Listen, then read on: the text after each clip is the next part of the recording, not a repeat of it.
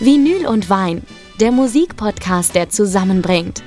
Spannende Persönlichkeiten, einzigartige Alben auf Vinyl und liebevoll ausgesuchter Wein. Hush not child, and don't cry. Your folks might understand you by and by. Just move on. Move on up, was für ein Start. Herzlich willkommen zu einer neuen Ausgabe von Vinyl und Wein und unser Gast heute ist kein geringerer als Joachim Witt.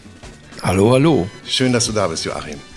Ich freue mich sehr und äh, ja, ich weiß gar nicht, wie ich dich jetzt ansprechen soll, als Goldenen Reiter oder als Rübezahl. Dazwischen sind ja 40 Jahre, was sich Wie? Ja, man, ja klar. Ne? Äh, sag einfach Joachim, das ist, glaube ich, das Beste. Ja. Sonst komme ich hier in Rollenspiele rein, die ich euch nicht zumuten möchte. Ja. Aber es ist schon so, nicht? Also man kennt dich mit und über den Goldenen Reiter natürlich. Ja. Und äh, jetzt, 40 Jahre später und 19 Alben später, hat sich natürlich ganz, ganz viel getan. Und du hast dich natürlich immer weiter entwickelt und gemoved und gemorpht. Oder bist du deiner Linie treu geblieben? Was würdest du sagen? Du, ich habe einen roten Faden, glaube ich, in meinem Leben, auch was meine Kreativität angeht. Und äh, den versuche ich immer beizubehalten. Und äh, ich glaube, das brauche ich gar nicht versuchen. Es ist zwangsläufig so, weil ich mich ja selber nicht verstelle, aber ich das drumherum verändere ich. Also die Konzepte verändere ich, die ähm, Arrangements verändere ich und so.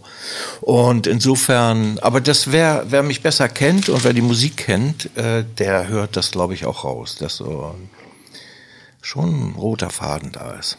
Wie, wie ist das für dich? Wirst du reduziert auf so einzelne Nummern, auf so einzelne Songs oder sieht man dein Gesamtwerk? Also früher, als der äh, Goldene Reiter rauskam, wurde ich sehr auf den Goldenen Reiter reduziert. Ähm, das hat sich dann später verändert. Äh, zehn Jahre wurde ich noch auf den Goldenen Reiter äh, reduziert, sogar 15 Jahre, mhm. bis die Flut kam. Und die Flut hat alles damit, verändert, hat ja, alles weggespült. Die hat, alles, die hat so, ja, die hat alles verändert, wirklich. Und, äh, das war ja auch gut so, weißt du, weil die 90er Jahre waren ja nicht so witzig für mich irgendwie. Nach, äh, nach der NDW äh, wurde es ja relativ still. Und ähm, naja, das ist, das ist die NDW musst du ja als Modetrend so sehen, mhm. obwohl es keiner eigentlich wollte und so. Aber es hat sich so entwickelt, weil plötzlich alle sich draufgestürzt haben und jede Band hat irgendwie gedacht, sie wäre jetzt eine NDW-Band. Und ich habe ja nicht mal gedacht am Anfang, dass ich eine NDW-Band bin. War ich ja auch gar nicht. Aber ich war in dem Topf drin und so war es halt dann. Und dann nachher äh, ab Mitte der 80er, äh, dann wurde es dann ruhiger, weil die Leute auch eigentlich die Schnauze voll hatten, immer dasselbe zu hören. Also ja. so, und einige Journalisten haben sich so gefreut, endlich ist dieser ganze Scheiß weg. Ey. Ja.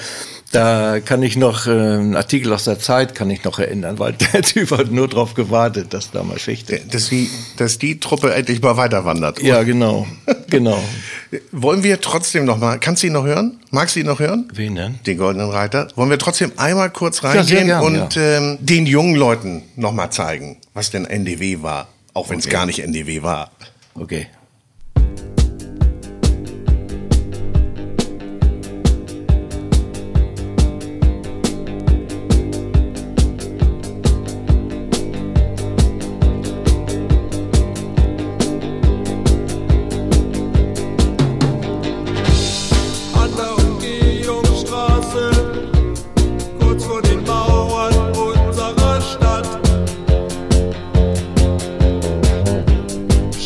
one down.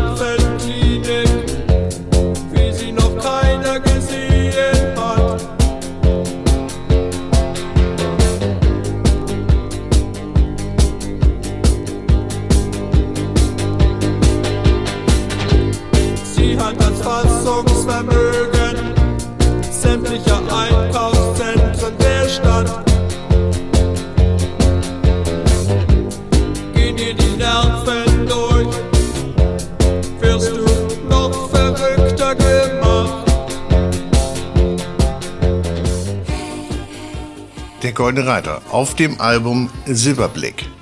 Da war ja auch noch, war ja auch noch ein paar andere Sachen drauf. Kosmetik war noch drauf, ne? Oder ist ja, noch drauf? Kosmetik ist drauf und aber auch viele Sachen, die natürlich da ein bisschen unterm Radar waren, äh, weil, weil es halt nicht die Hits waren, die man dann so kannte. Und das war aber sehr, eigentlich ist es eine absolut sozialkritische Platte, was man gar nicht vermutet. Äh, und das ist ja beim Goldenen Reiter auch so, hat halt nur keiner geschnallt. nee, und, und NDW war eigentlich Happy Go Lucky, ne? aber das gar nicht. Aber Nee. kannst du das nochmal, die Geschichte noch einmal ganz kurz aufklären? Der Goldene Reiter, Nervenklinik, was hat es damit auf sich? Nein, du kannst es vergleichen, wenn jemand einen äh, Burnout hat heutzutage so. Ne? Dann ist es auch äh, oftmals begleitet von Panikattacken und von Dingen, die sehr unschön sind, äh, aufgrund der Belastung. Und äh, diese Belastung äh, und äh, plus äh, das Gefühl, man macht nicht das Richtige im Leben, das kann zu solchen Erscheinungsformen führen. Und äh, ja, dann kommt es dazu, dass man äh, in so eine Ausnahmesituation gerät und Panikattacken hat oder auch andere Erscheinungsformen, äh, die dann unter Umständen behandelt werden müssen. Und darum geht es am Goldenen Reiter. Ich hatte ja selber, auch Ende der 70er Jahre, war ich, hatte ich selber eine Angststörung, weil alles mir irgendwie zu viel wurde mit der Familie, neu gegründete Familie und was weiß ich. Und äh, dann die unklare Karrieresituation und so. Und äh, das hat sich aber dann gegeben wieder mit äh, Beginn äh, der Karriere, Anfang der 80er Jahre. Dann verschwand das so allmählich wieder. Davor hattest du ja in der Band gespielt, Düsenberg. Ja. Ne? Drei Alben habt ihr da Ja, gemacht. daher da hatte hattet ich auch, ihr auch ein paar. Daher hatte ich auch die Angststörung. Also, die- ich glaube, es mal. Oh nein, Harry, verzeih mir, verzeih mir. Ich, ich glaube, es ist an der Zeit, ähm, dem zweiten Teil unserer unseres Podcast-Namens jetzt mal ein wenig äh, äh, Ehre zu erbringen, und zwar Wein. Ja? Wir machen so eine kleine, Wein, wir haben ja Vinyl und Wein und äh, dafür haben wir unseren Sommelier Jonathan Pflughaupt bei uns und der versucht ja immer den richtigen Wein zu finden zu dieser Stimmung, zur Platte, zur Musik und jetzt sind wir mal gespannt, was er uns mitgebracht hat. Ja, okay. Die Moin, schlanke, die, schlanke, die schlanke Flasche passt schon sehr gut zu mir. Ja? Du bist auch eine schlanke Flasche. ja. Meine Herren, ich möchte übrigens an dieser Stelle noch mal kurz überbrücken und ich wollte gar nicht so über ähm, Über Wein sprechen. nee, über nee, das macht er ja. Nee, wir trinken nur, wir, wir sprechen nicht so viel. Ich wollte nicht so einfach über Curtis Mayfield, über das Album Curtis und Move On Up so hinweggehen so. Nee, das ist auch schade, weil Curtis Mayfield ist ja genau wie Marvin Gaye, die hatten irgendwie einen persönlichen Auftrag, äh, ihren Fans äh, äh, Themen, Themen rüberzubringen, die äh, von sozialer äh, Kompetenz waren und so. Die äh, beide waren, äh, waren halt dabei, äh, äh, ja, also sehr gesellschaftskritische Platten zu machen. Und das hat mich mit denen extrem verbunden, weil das bei mir auch immer drin ist. Das war aber mehr bei mir so eine Gefühlssache, weil er hat die, die Texte ja nur unterm Radar irgendwie verstanden. Ich habe nicht alles verstanden. Ich habe nur so bestimmte Sachen, da wusste ich, aha, das ist in dem Thema drin. Und vor allen Dingen war es in der Zeit, als es rauskam, da war, da war, war ich, äh, war ich in der, vielleicht kennt ihr noch die Schramme im äh, Schrammsweg. Ja, Klar, Stammkneipe. logisch. Gibt's So, heute und noch. das klar. war, und da war äh, mal eine Zeit lang in den 70ern auch eine Diskothek drin. Und da kam Curtis Mayfield raus in der Zeit und ich habe wie ein Wahnsinniger da getanzt zu der Musik. Überhaupt Soul haben die gerne gespielt und so. Und deshalb äh, kenne ich ihn vor allen Dingen. Und deshalb war das ein super Start für uns. Und diese, dieser Song, sagt man ja, ist der absolute Song, der Optimismus verströmen soll. Und das ist eigentlich so, Move on Up ist das, äh, ist das eigentliche Yes We Can. Ja, steht auf, bewegt Ja. euch, ändert was in eurem Leben oder ändert das System oder was weiß ich, was ihr verändern wollt, aber macht irgendwas. Und das ist die Botschaft irgendwie und das finde ich toll. Passt auch irgendwie dann ja wieder zum Goldenen Reiter. Irgendwie passt das sehr gut. So, und lang genug geredet. Jetzt kriegt man die Kurve zum Wein wieder zurück. Lang genug geredet, jetzt Hat, wird's hat, er, hat er jetzt genug Luft bekommen? Der braucht gar nicht so viel Luft. Ja, Ach so, ja, guck mal, da sind wir Ein doch schon bisschen mitten im gut, Fachtalk. Ich bin jetzt sehr gespannt, Cheers. muss ich ehrlich sagen. Prost. Prost. Auf einen schönen Cheers. Abend. Kling, kling. Ja. Wir sind ja hier dann doch zwei Meter auseinander und müssen ganz langen Arm machen. Das ist genau mein Ja? Ding. Meins auch. Das Sehr ist ein, gut. Das ist ein Weinstil, der ähm, voll im, wieder im Kommen ist, angeblich seit ein paar Jahren. Kabinett Riesling. Feinherb. Das hätte ich jetzt gar nicht. Mit so einer schönen Restsüße hinten Ja. raus. Aber auch hohen Säurewerten, die das wieder aus, ja, ausbalancieren quasi.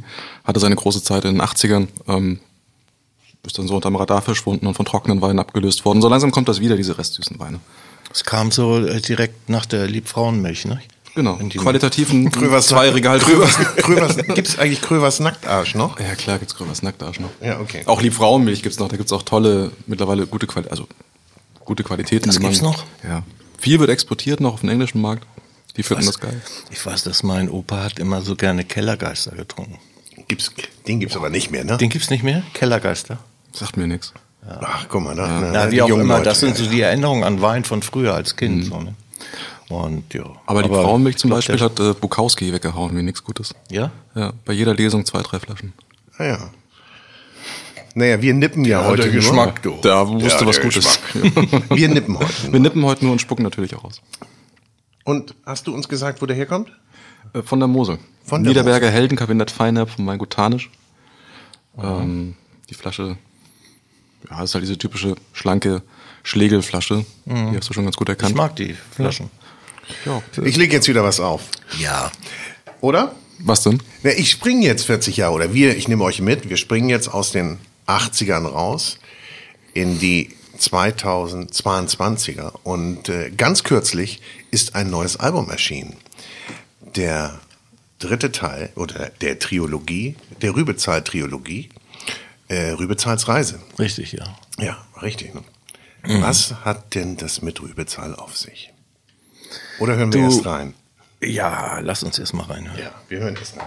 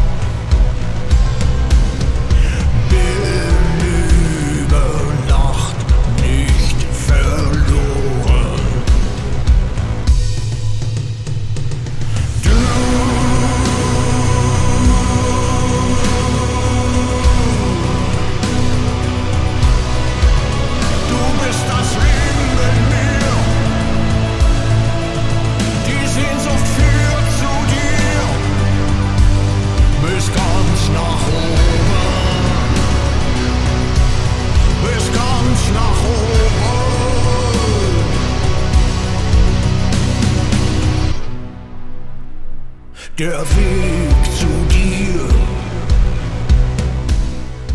Dämpft das Leid. Boah. Das ist aber eine. Ein cineastisches Klangereignis. Allerdings. Allerdings. Könnte auch bei Harry Potter laufen. Mo monumental. Und Ja. düster. Ja, düster mag Oder? ich nicht so das Wort. ist- ja. Das ist Wie- so. wie beschreibst du es? Das ist so, wenn jemand sagt, ich verstehe die Musik nicht. Ja?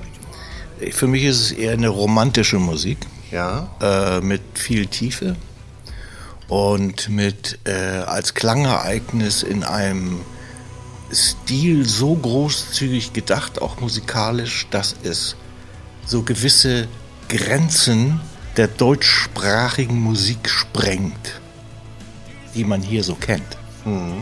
Und deshalb finde ich es großartig, dass ich das gemacht habe.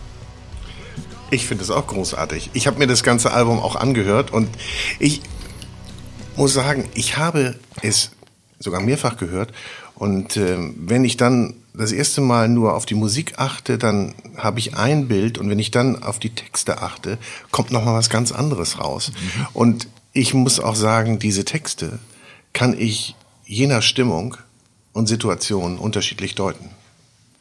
Es ist so, äh, wenn ich wenn ich an Texten arbeite, habe ich immer zwar auch eine Botschaft, aber ich lasse immer viel Raum für Interpretation, dass jeder seine eigene Geschichte entwickeln kann je nachdem, wie emotional er darauf reagiert. Und äh, das finde ich ziemlich wichtig. Äh, darüber hinaus ist es so, dass ich, äh, das äh, gilt für die ganzen letzten Jahre, äh, wo die Musik eigentlich eher sehr groß geworden ist, so, dass ich versuche, den Hörer dazu zu bewegen, aus der alltäglichen emotionalen Oberfläche tiefer zu führen.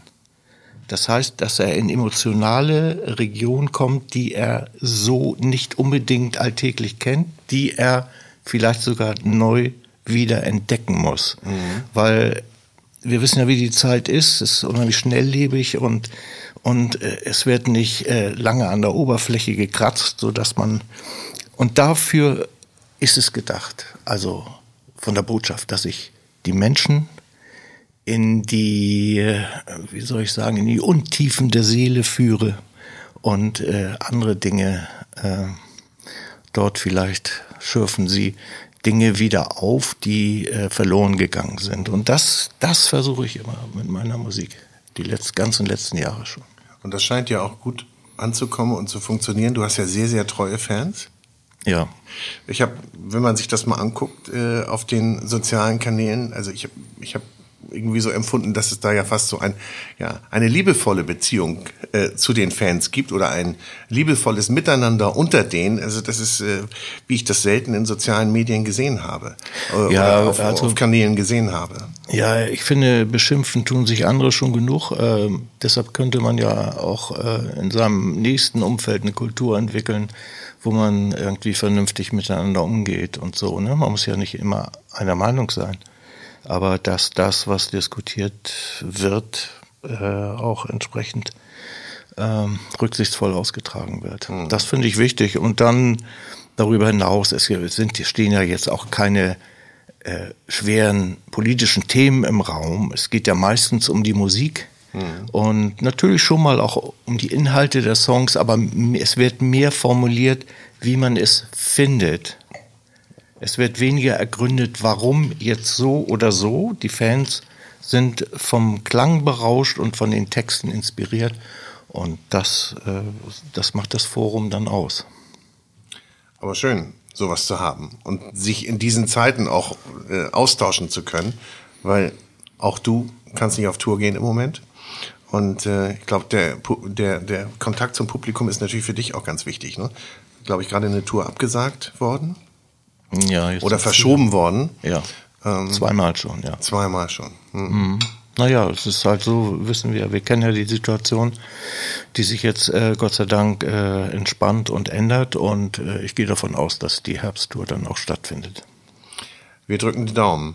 Und äh, wie viel, wie viel Gigs spielst du dann?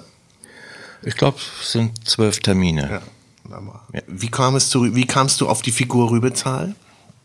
Oder Ich die, brauchte die, für diesen, für diesen Sound, der ja noch äh, gewaltiger ist als jetzt Thron vorher war, ich brauchte für diesen Sound eine, irgendwie habe ich eine Figur gesucht. Ich habe etwas, äh, was nach außen ein klares Symbol äh, für die, äh, für diesen Sound ist. Und da habe ich mich an Rübezahl erinnert.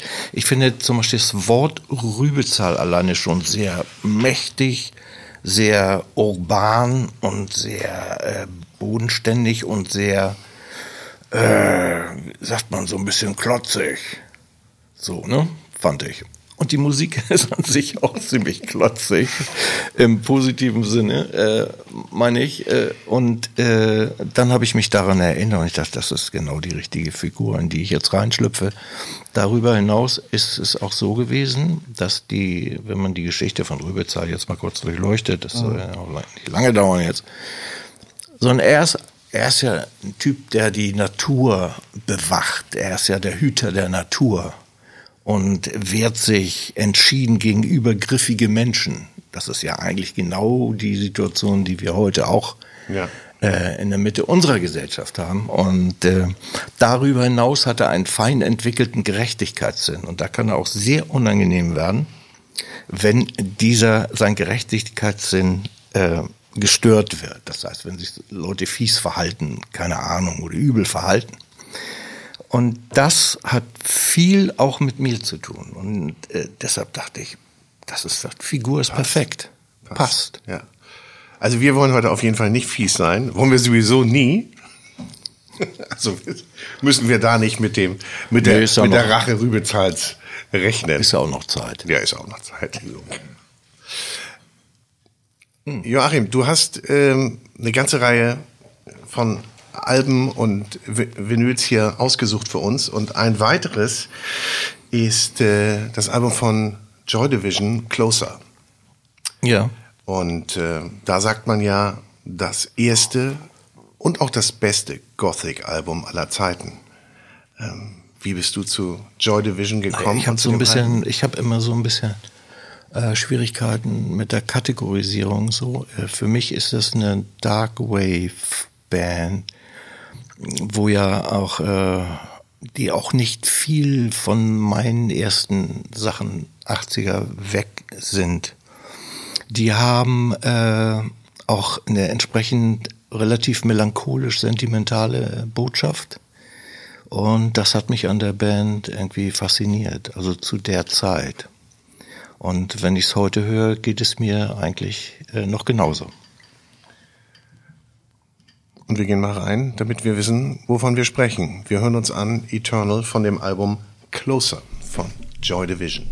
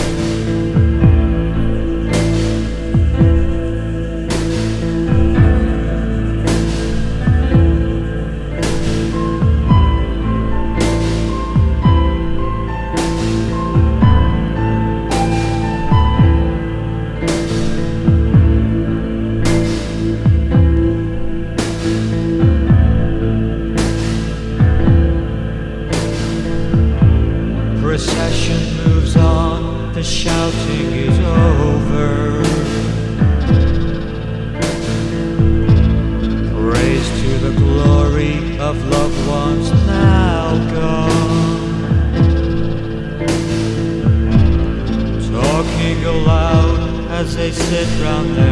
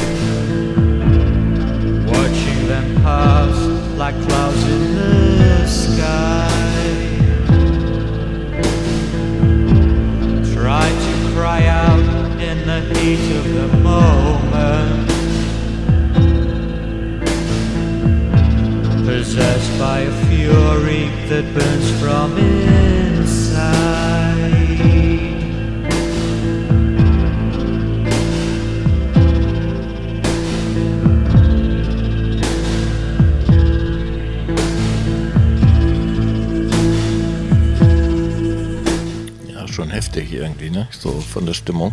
Ich sag nicht mehr düster. Das meine ich nicht mehr. Nee, entschuldige, das ist ja auch. Dra- Dramatisch, würde ich jetzt mal sagen. Ja, dramatisch. Dramatisch hätte ich auch eigentlich Ja. eben sagen müssen bei. dramatisch. Äh, ja, man, äh, es ist ja, man meint immer, wenn man schlechte Laune hat, müsste man fröhliche Musik hören. Das ist meistens nicht die richtige Therapie, habe ich von meinen Fans erfahren. Sie fühlen sich auch bestätigt, nicht, wenn sie schlechte Laune, sondern wenn sie in einer sentimentalen Stimmung melancholisch drauf sind, dass die Musik, wenn sie die Stimmung unterstützt, dass du äh, psychologisch eher aufgefangen wirst und dich mehr identifizierst. Und es dir auf diesem Wege dann, weil du diese Resonanz spürst, dir eher weiterhilft, als wenn du mit einem Gefühl konfrontiert wird, wirst, was mit dir im, in dem Moment überhaupt nichts zu tun hat. Verstehst du, wie ich meine? Ich verstehe das total. Ich versuche das gerade auf mich zu beziehen und ich glaube, ich kenne beide Fälle. Aber ich kenne auch diesen unterstützenden Fall, absolut. Ja. Dass man sagt, jetzt, das, ich, ich, ich will jetzt auch leiden und, äh, und möchte das so auch richtig ausleben und ausbaden und dann vielleicht daraus neue Kraft ziehen. Ich kenne aber auch den anderen Fall. Aber das ist teilweise dann auch gewollt. Das funktioniert dann auch nicht immer. Wie machst du denn das, wenn du deine, wenn du Songs schreibst? Musst du da in einer bestimmten Stimmung sein oder sagst du, oder dich in eine bestimmte Stimmung bringen, in eine bestimmte Situation bringen? Nein, eigentlich gar nicht. Ich bin eigentlich äh, durchgängig eigentlich immer in einer eher nicht in einer schlechten Stimmung, aber ich bin äh, so doch immer relativ melancholisch. Was man vielleicht nicht so vermutet, weil im Umgang bin ich dann auch ganz anders. Aber äh, in der Arbeitssituation ist es so, dass so wie ich mich auf meine Musik konzentriere, kommt eine gewisse Stimmung aus mir hervor, die eine Seite, die ich dann besonders feature, weil ich genau weiß, dass das meine Stärke ist. Und deshalb mache ich das. Ich weiß, dass es meine Stärke ist. Und ich denke, habe schon oft gedacht, mir hat mal jemand gesagt, ja, wieso machst du das? Ähm, warum sollst du das auch nicht so machen? Das andere machen ja schon genug. Und insofern bin ich immer auf diesem. Das fand ich eigentlich ganz lustig. Wenn überhaupt so vom, vom kommerziellen Ding oder so, wenn, wenn einer sagt, ey, mach das doch mal so, wie du wirklich denkst und nicht äh, wie die anderen. Äh, gibt doch schon genug andere, die es so machen. Das finde ich ja eigentlich ein gutes Argument immer, auch äh, für Künstler, weil die eigenen Wurzeln zu erspüren und das, das eigene Besondere nach äh, draußen zu bringen. Und würdest du sagen, das hast du eigentlich immer gemacht? Also wir haben das ja vorhin erfahren, Ja, aber du sagtest ja auch, auch das, ähm, auch dein NDW-Album, ich nenne es mal so, äh, war ja eigentlich gar kein NDW-Album, sondern hat ja auch schon da deine, deine Stimmung wiedergegeben und deine Gefühle. Und die war, das war ja nicht auf, das war ja nicht auf NDW-Fun geschrieben. Im Gegenteil. Nein, die wurden ja, das war, war, wurde ja komp komponiert, bevor der Begriff NDW von Alfred Hilsberg damals Ja.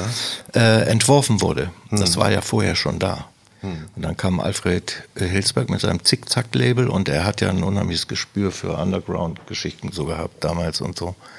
Und äh, hatte mich auch, äh, hatte mich auch gefragt, ob ich nicht bei ihm, bei Zickzack, ich wollte aber kommerziellen Erfolg haben.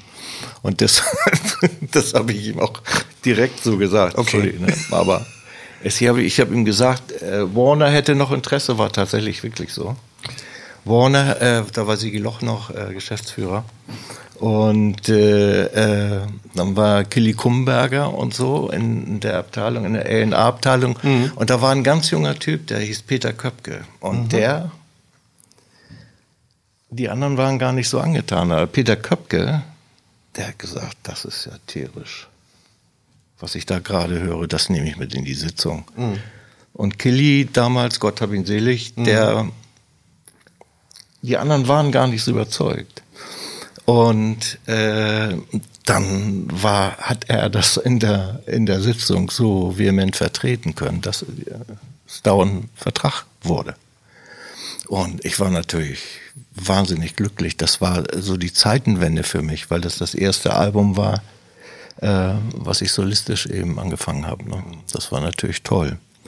Und man muss dazu sagen, der, äh, nicht aus dem Grund unbedingt, aber was im Kopf stattfindet bei Menschen, wenn sie äh, ein Gespür für etwas haben, äh, äh, was erfolgreich sein könnte. Und das hat Peter Köpke viele Male bewiesen und ist, hat ja eine enorme Karriere gemacht. Ja. Über, über London nach In die USA. Ah, in die USA nachher und so weiter. Ich habe mal einen anderen Wein aufgemacht. Danke dir.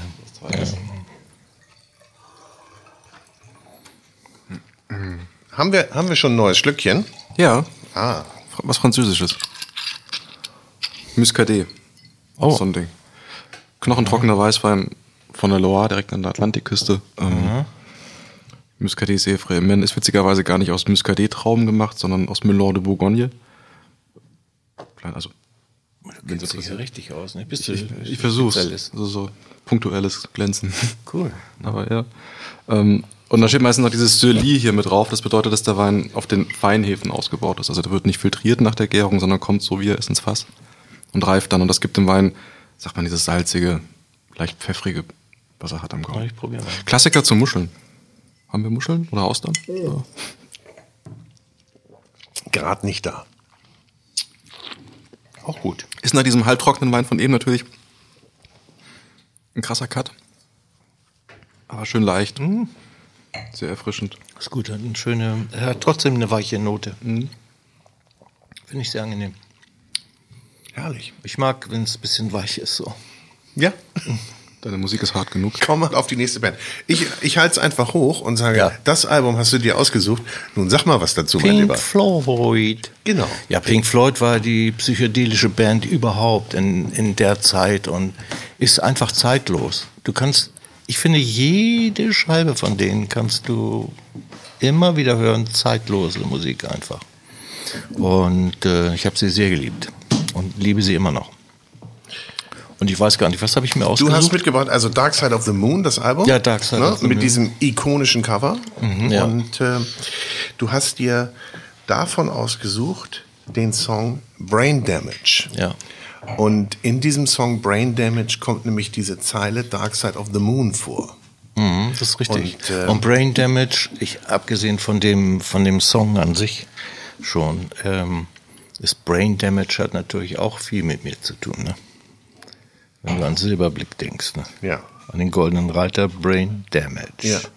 Der, der rote Faden ist da. Da haben wir die, da haben wir die Verbindung. Und Ohne dass ich es weiß, komme ich immer wieder auf dieses Thema.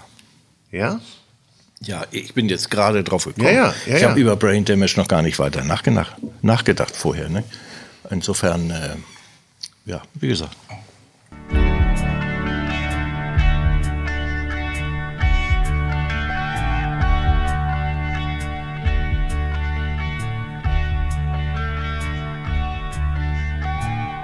The lunatic is on the grass. The lunatic is on the grass. Remembering games and daisy chains and laughs. Got to keep the loonies on the path. The lunatic is in the hall.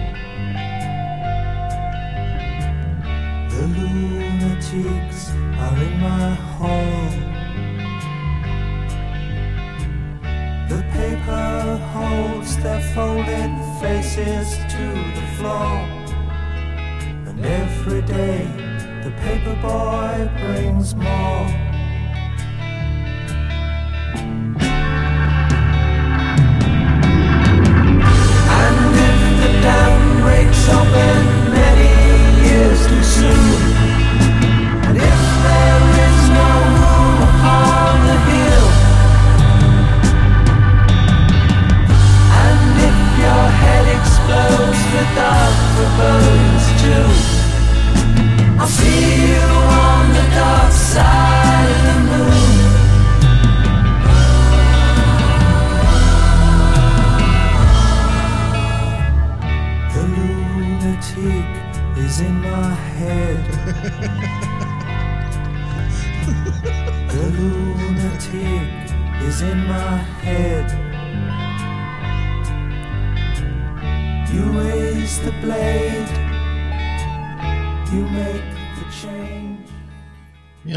Bislang eine recht besinnliche Sendung, ne? Das Ja. wird sich gleich schlagartig Das ist ändern. eine besinnliche Sendung. Ja, und die, dieser Song ist ja entstanden auch in, in Zusammenhang mit dem ja, psychischen Problem des Pink Floyd-Members Sid Barrett, der ja die Band verlassen hatte. Und dieses ganze Album geht natürlich darum, dass sie sich damit beschäftigen. Ja. Ähm, und natürlich dann auch mit seinem Tod. Ja, ich sag nicht mehr düster. So, und jetzt kommt ein klein bisschen Werbung, denn ihr fragt euch ja schon längst, mit was für einem Plattenspieler spielen die diese wunderbaren Vinyls ab? Ich lüfte das Geheimnis, es ist ein Lenko-Plattenspieler. Lenko, echte Traditionsmarke, 1946 in der Schweiz gegründet. Die haben dann 1967 den L75-Plattenspieler rausgebracht, ein legendäres Teil. Und heute bauen sie wieder Hi-Fi-Produkte allererster Güte und über 30 verschiedene Plattenspielermodelle, teilweise mit USB, Bluetooth und Boxen und Phono-Verstärker. Also ihr könnt die in jedes System integrieren und wer Lust hat auf einen coolen Plattenspieler, der kommt an Lenko nicht vorbei. Und wir machen weiter mit wunderbaren Vinyls, gespielt auf dem Lenko-Plattenspieler. So, das war der Werbebreak. Joachim, du bist nicht nur Musiker, du bist ja auch Schauspieler, nicht? Oder hast mal als Schauspieler gearbeitet? Ja, man hat mich da äh, dahingehend beraten, ich sollte das mal machen. Ich war äh, mal in einem Off-Broadway hier im Grünspan Stück, so ein Underground Gorilla Queen. Ja. Und da haben sie mich gefragt, ob ich nicht mitmachen will. Und dann habe ich mitgemacht und habe ich das anscheinend so überzeugend gemacht, dass sie sagten, du musst unbedingt auf eine Schauspielschule. Und dann bin ich die Schauspielschule gegangen und dann bin ich ans Thalia-Theater gegangen für eine Zeit. Und das war die Anfangszeit so vom, von Düsenberg. Und äh, ja, und dann habe ich jetzt aber aufgegeben. Ich bin ja so ein Typ, der sich nicht so gerne was sagen lässt, ehrlich gesagt. Muss ich ehrlich sein. Okay. Äh, ich nehme gerne Kritik an, wenn ich sie nachvollziehen kann, für mich so, aber mir ständig was sagen lassen. Regisseur sagt, mach das so, so, so, so, geht bei mir nicht. Joachim, das geht noch besser. Das geht noch besser. Komm, komm, komm noch ein bisschen mehr aus dir raus, nicht? So. Ein bisschen impulsiver noch. So wahrscheinlich. Ja, das Und das zehnmal. Naja gut, sowas hat man bei Gesangsaufnahmen auch manchmal, aber das kann ich dann nachvollziehen und äh, meistens ist es dann so, dass es auch stimmt. Äh, mag bei der Schauspielerei auch so sein, dass es oft stimmt, aber sich dem ständig auszusetzen, das ist nicht mein Ding gewesen irgendwie. Ne? Ich wollte selber ein bisschen ansagen, meine Sachen so machen, wie ich denke und nicht wie andere sie denken. Und das hat sich ja auch als richtig herausgestellt und äh, deshalb habe ich dann nachher ja auch keine Band gehabt in dem Sinne, sondern weißt du, das Problem bei mir ist auch gewesen, wenn ich Leute um mich habe, die mir Dinge abnehmen, dann delegiere ich ganz schnell und mache selber nichts mehr. Und bist du dann zufrieden mit dem, wie die es machen, oder äh, haderst du dann eher damit? Es kommt drauf an, was dabei rauskommt. okay. Kommt sehr drauf an, aber ich neige dazu, Dinge dann zu delegieren. Äh, oftmals hat es sich herausgestellt, je mehr ich selber mache, desto äh, authentischer ist es. Und äh, das habe ich ja die letzten Jahre auch gemacht, aber habe einen Kompagnon irgendwie gefunden, der Chris Harms, der es produziert hat, der genau das bedient hat. Da waren keine offenen Fragen. Also das muss dann auch wirklich passen. Ja, und so möchte ich auch weiterarbeiten. Aber es ist doch wunderbar, wenn man so einen Menschen findet, mit dem man wirklich so zurechtkommt und äh, sich auch ergänzt. Ja, auf jeden Fall. Auf jeden Fall. Das ist auch im menschlichen Bereich dann so, dass man sich dann nicht ins Studio schleppt und, oh, Herr, jetzt wieder und so. Das äh, Gefühl habe ich in meinem Leben auch noch nie haben müssen, weil ich mir äh, es immer sehr gut ausgesucht habe für mich, denke ich mal. Hast du denn, du bist ja auch mal abgehauen, ne? Du hast auch mal außerhalb von Deutschland gelebt, hast dich mal irgendwann mal so, weil wir gerade hier so einen Atlantikwein trinken, mal Ja. irgendwo gelesen, dass du auch mal nach Portugal gegangen bist, in Portugal gelebt hast. Ja. Ich weiß nicht, ob das stimmt. Und Ja, das stimmt. muss- Dann musstest du mal irgendwie auch so andere Naja, Luft, Luft haben, ne, war genau, als der so der Hahn zugedreht wurde für die NDW-Geschichte und so. Ich hatte überhaupt keinen Bock mehr. Äh, mich dem auch auszusetzen. Und dann war einfach für mich eine unheimlich schwierige Situation, auch seelisch so. Und da habe ich gesagt, ich muss mal jetzt, äh, ich habe gewisse Mittel, ich kann mich mal ins Ausland absetzen. Und mal eine andere Luft schnuppern, mal anders, bisschen anders leben und so und mal vielleicht wieder auf den Punkt kommen, aber ich muss erstmal zu mir wiederkommen und deshalb habe ich mir Portugal ausgesucht. Das war eine gute Wahl.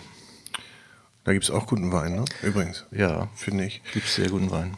Und hast du einen Tipp für uns, für junge Leute wie Jonathan zur Selbstmotivation, wie man sich dann wieder antreibt und sagt so, jetzt fängst du wieder an oder jetzt machst du was Neues? Ganz schwer zu sagen, so aus so ad hoc ist das schwer zu sagen.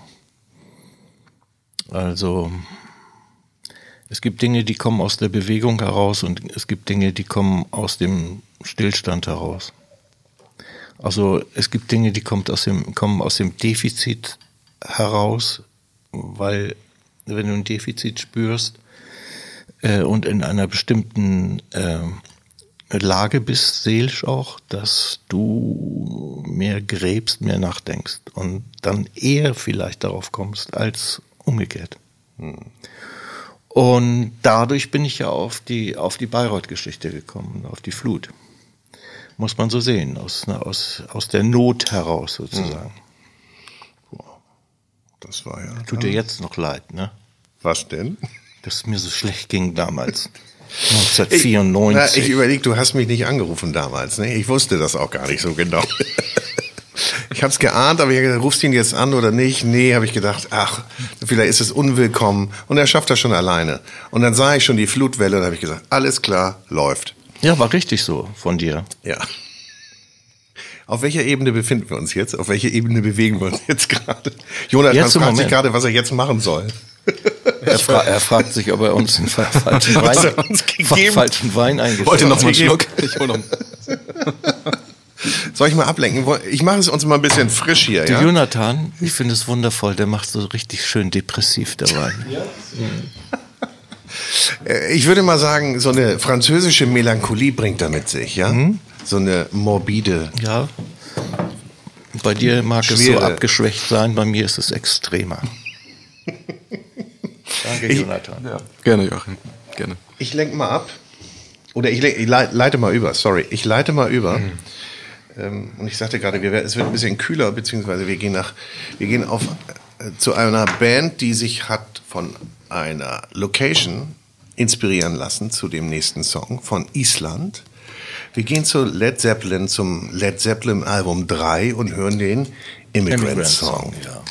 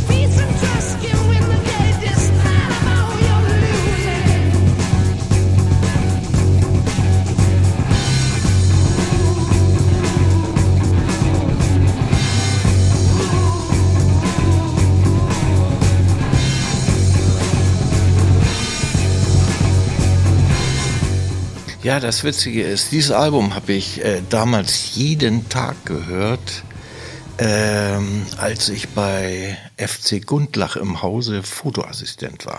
Ach, das warst du auch mal? Ja, ich habe, ich wollte Fotografie gerne ausprobieren, weil ich da wohl auch so eine gewisse Begabung hatte und dann habe ich es und habe äh, hab das Glück gehabt, dann äh, bei FC Gundlach äh, in dem Hause arbeiten zu können und alles mir so anzuschauen, helfen und alles mögliche, was dazugehört. Und da haben wir jeden Tag haben wir Led Zeppelin, Led Zeppelin 3 gehört. Da Das wurde, noch. wurde das Studio schön beschallt. Ähm, ja, im, im, im großen Studio war das, weißt du, wo die auch Bühnenaufbauten gemacht Ja, ja. haben, so richtig und so. Ja, das und dann richtig volle Lautstärke. Das war so geil. Valhalla, I'm coming, war gerade Ja. da drin. Nicht? Also nordische Mythologie Ja. ist ja auch wieder irgendwie etwas, womit ich dich verbinde oder man dich verbindet. Und was man hierzu sagen muss, ne?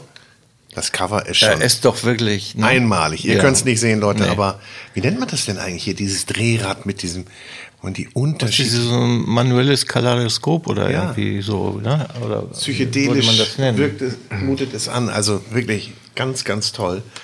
Alleine schon das Cover ist großartig. Aber der Immigrant-Song eben auch. Und äh, ich wollte es erzählen, Ja, die, haben den, die haben den geschrieben, inspiriert von Island, Reykjavik, auf ihrer Tour und haben ihn sechs Tage später schon im Rahmen der Tour gespielt. Mhm. Also, so schnell geht's manchmal. Wie schnell geht es bei dir mit dem Song? Kann man das sagen? Oder bist du eher ein schneller oder langsamer Songentwickler? Also den Goldenen Reiter zum Beispiel, den habe ich innerhalb eines Tages komponiert. Nee.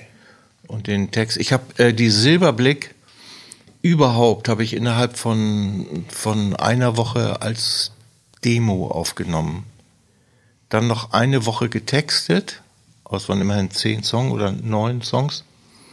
Und in zwei Wochen war das äh, in, in der Demo-Form fertig.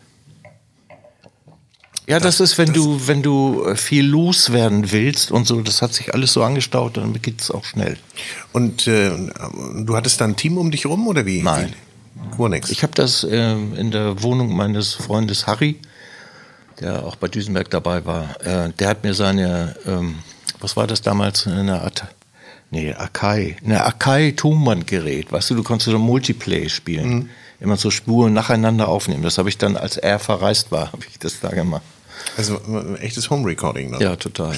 Ja, aber natürlich, wir haben es natürlich dann nochmal aufgenommen. ja klar, aber, jetzt für die äh, für die Demos, die habt ihr dann. Ja, ja. Und ich hatte mir aber, ich habe aber die Einstellung und so vom Hallgerät und so, das habe ich mir alles genau aufgeschrieben, weil ich wollte nicht, dass das verfuscht wird, wenn ich es jetzt nochmal aufnehme.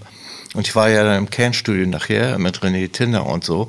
Und nicht, weil René das jetzt gemischt hat oder, oder aufgenommen hat, sondern alleine schon, damit kein Fehler passiert. Ich wollte es genau so haben, wie ich es da aufgenommen hatte.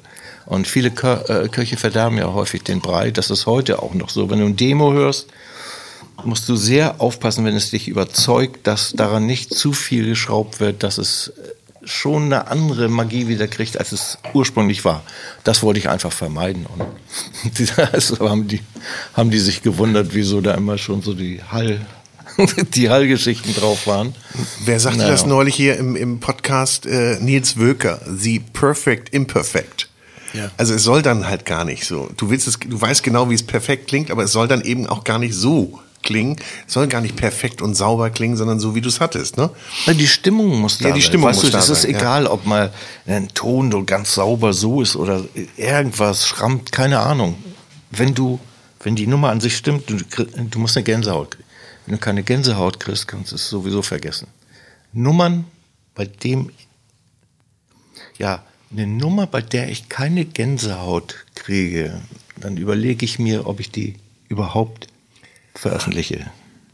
Du testest das an dir selbst dann immer, nicht Damit an will anderen. ich nicht sondern sagen, dass alle Nummern gleich stark sind. Mhm. Nee. Aber ich muss einen Moment haben, wo ich mich an irgendetwas so hochziehe, sei es auch nur ein Arrangement-Moment, der mir bei mir was auslöst, körperlich auch. Weil du sagtest, nicht gleich stark, aber ein Album muss doch auch Höhen und Tiefen haben und unterschiedliche Facetten. Sonst wird's doch auch äh, eintönig, oder nicht?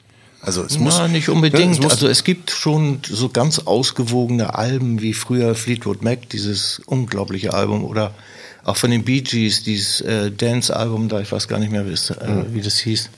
Aber das war auch so, äh, da war jede Nummer war. Das konntest du durch, vorne, hinten, kannst du auch rückwärts spielen. Das stimmt, das klingt geil. dann schon fast wie ein Best-of, ne? Ja. Ja. ja. Das ist das Höchste, was du erreichen kannst. Okay. Okay. Finde ich. Was hast du da eigentlich noch für ein Album? Ist Ja, das das jetzt. Soul-Album? Ja, ja. Otis Blue. Oh, bitte. Otis Blue. Kannst Und du das bitte ist Satisfaction spielen? ja, das mache ich natürlich. Seine Interpretation, der hat mich so inspiriert, Otis Redding, früher schon, was seine Phrasierung angeht. Wie der rhythmisch singt, das macht keiner besser. Wow, das ja. Vielleicht sind einige Hip-Hopper heute so weit, dass sie das können.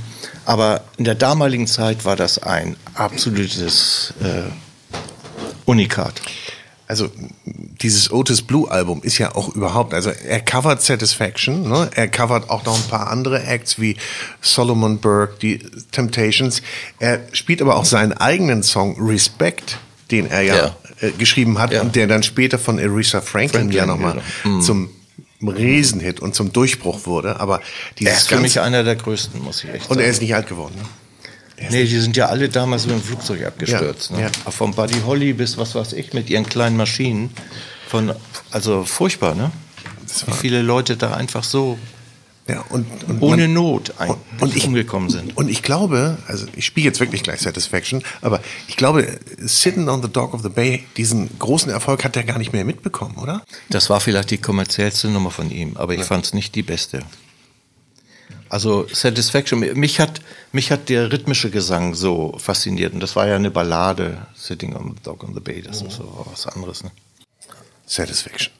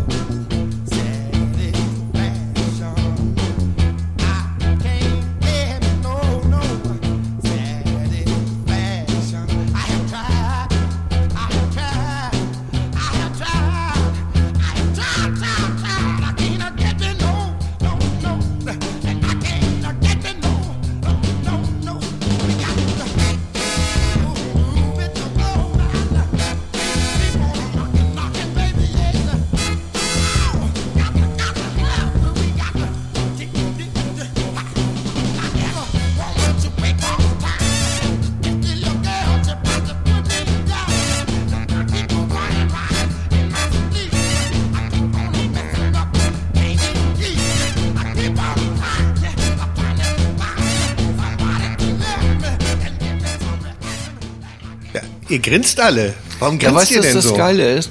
Er hat was, er hat so sein Parallelbeat mit seiner Stimme. Du hast den Beat, aber er macht seinen eigenen Beat und seine eigene rhythmische Gestaltung zusätzlich.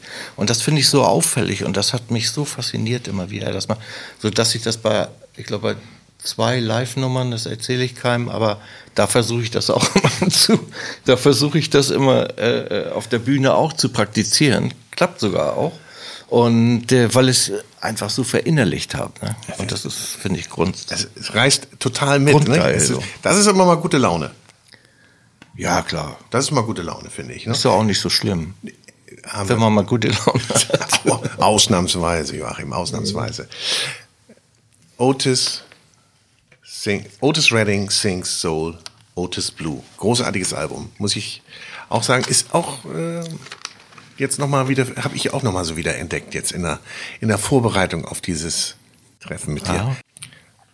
Legst du viel, interpretierst du ganz viel äh, Worte, die du hörst, liest, die aus Gesprächen oder nimmst du das so, wie du es, wie du es jetzt im ersten Augenblick verstehen möchtest? Ja, relativ spontan. Ja, ne? Ja, du verbreitest ja durch das, was du sagst, auch eine gewisse Stimmung immer. Und, und, und so deshalb äh, macht auch die Art und Weise, wie man was sagt, auch immer. Und dieser Ton macht natürlich auch für den Empfänger auch immer eine, sofort eine gewisse Stimmung. Ne? Also du kannst ja Dinge, äh, auch an Kritik kannst du ja vielfältig ähm, formulieren und auch äh, ausdrücken. Und manchmal ist es so, dass du es lieber annimmst und dann auf, es gibt Leute, von hat denen es so nett gesagt. so gut das an. hast du so nett gesagt, dass das nichts war, was ich hier gemacht habe. Genau, oder so. Ähm, mal sehen, was Jonathan uns zu sagen hat jetzt zu diesem Wein. Wir haben nämlich was Rotes im Glas und ähm, mal sehen, was er uns jetzt und wie er es uns auch rüberbringt, wie er uns diesen Tropfen hier verkaufen möchte. Roter Mond. Roter Mond. Ähm, roter Bordeaux. Roter Bordeaux. Ja, roter Bordeaux, 98er Jahrgang. Ähm, also jetzt perfekt gereift eigentlich. Ist, ich habe den Wein tatsächlich schon mal getrunken vor zwei Jahren. Da hat er sich ganz anders präsentiert, da mochte ich ihn überhaupt nicht, aber heute finde ich ihn köstlich. Unheimlich duftig, so richtig Tabak, Zeder, Sehr ein bisschen Geschmack. Johannisbeer, Pfeffer in der Nase. Das ist das, was man mit Bouquet meint, was sich erst über die Jahre entwickelt, wenn er so richtig aus dem Glas rausströmt und du gar nicht Also ich hab, benennen verbinde, kannst, was da Ich kommt. verbinde äh, Bordeaux ja immer mit so Erdkrumen-Geschmack. Ist, das, äh, Das ist da was dran? Genau, dieses Ich, muss, das, Erdige, ich muss mal einen Schluck nehmen. Ja. Ja.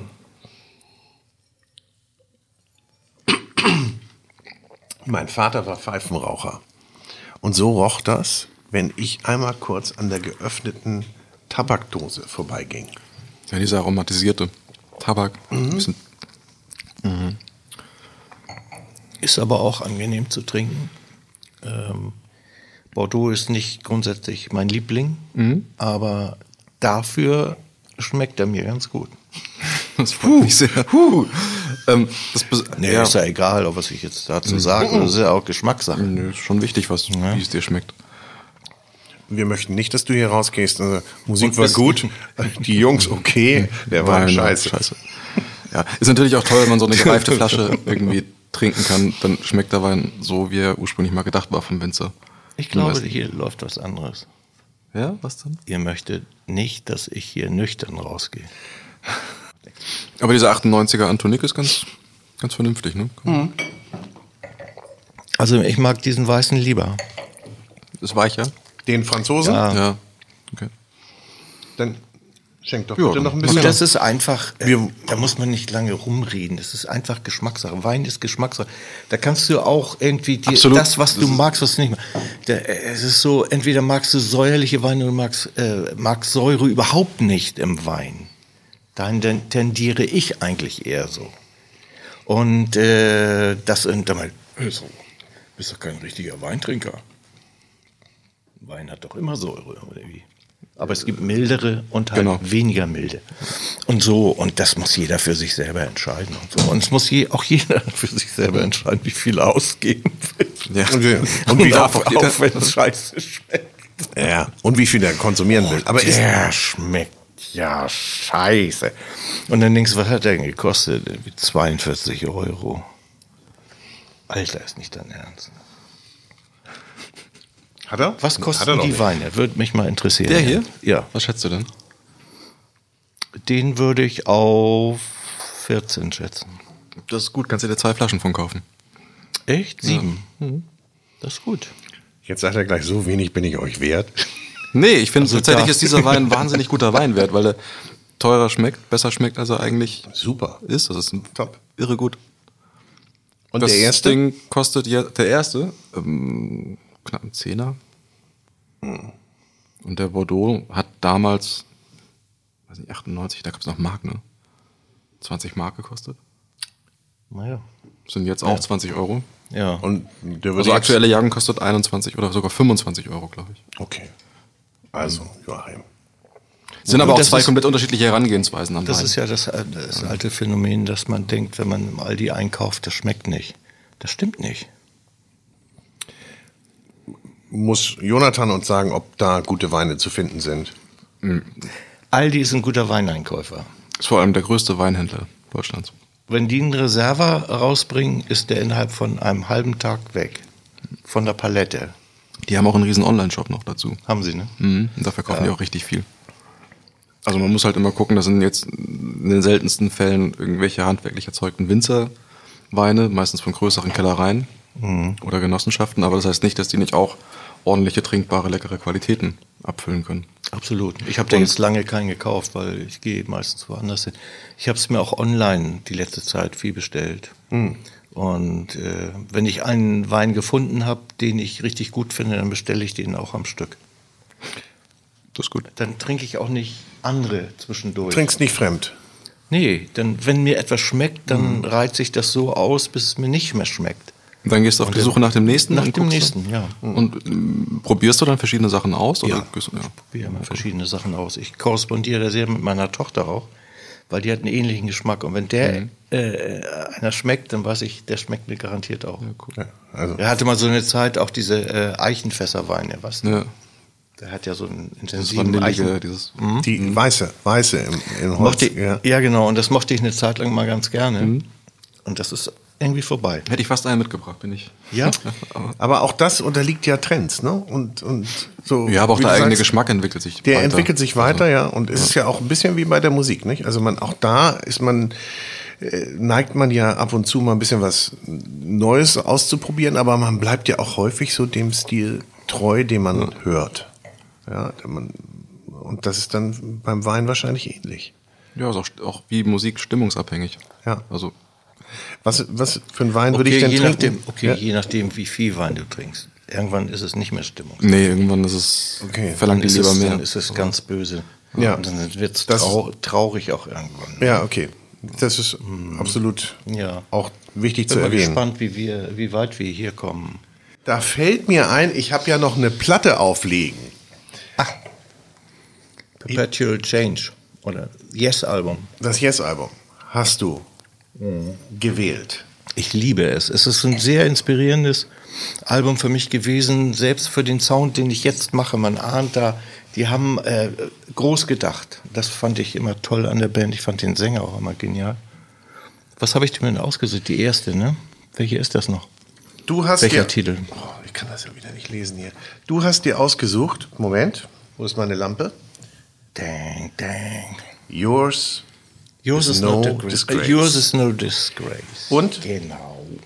Die Nummer ist mal schlappe 936 lang. Ja, können wir bei 9.2 rausgehen. Großzügig. Und vielleicht ganz kurz noch dazu. Das Album hätte es fast nicht gegeben. Yes war bei Ahmed Ertegun, Gründer von Atlantic Records, auf der Abschlussliste. Die war nicht erfolgreich. Und dann hat man aber gesagt, komm, wir machen doch noch mal. Und dann haben die auch ein bisschen noch äh, in der Band Personalwechsel gehabt, haben es dann noch mal probiert und tja, wir wissen, was passierte. Du hast ja Hintergrundwissen.